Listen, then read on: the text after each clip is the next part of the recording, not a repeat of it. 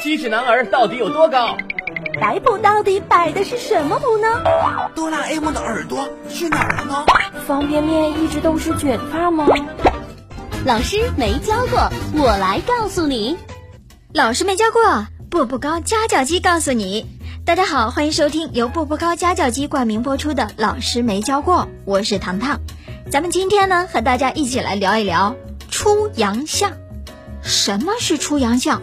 真的是因为出洋而丢人现眼吗？洋相就是指洋人的外貌。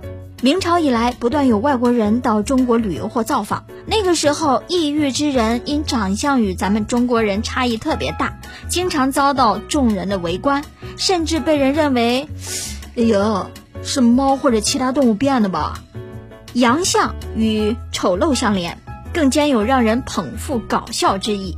出洋相便是露出洋人的相貌或特征来，比喻不雅的举动或者令人捧腹的行为。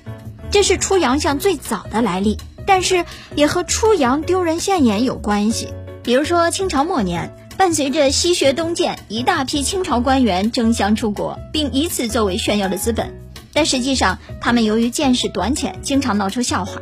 据说李鸿章在访问伦敦的时候，曾前往格登墓前祭奠，格登家人呢送给他一只名犬，是当时多次竞犬会上的头名。结果呢？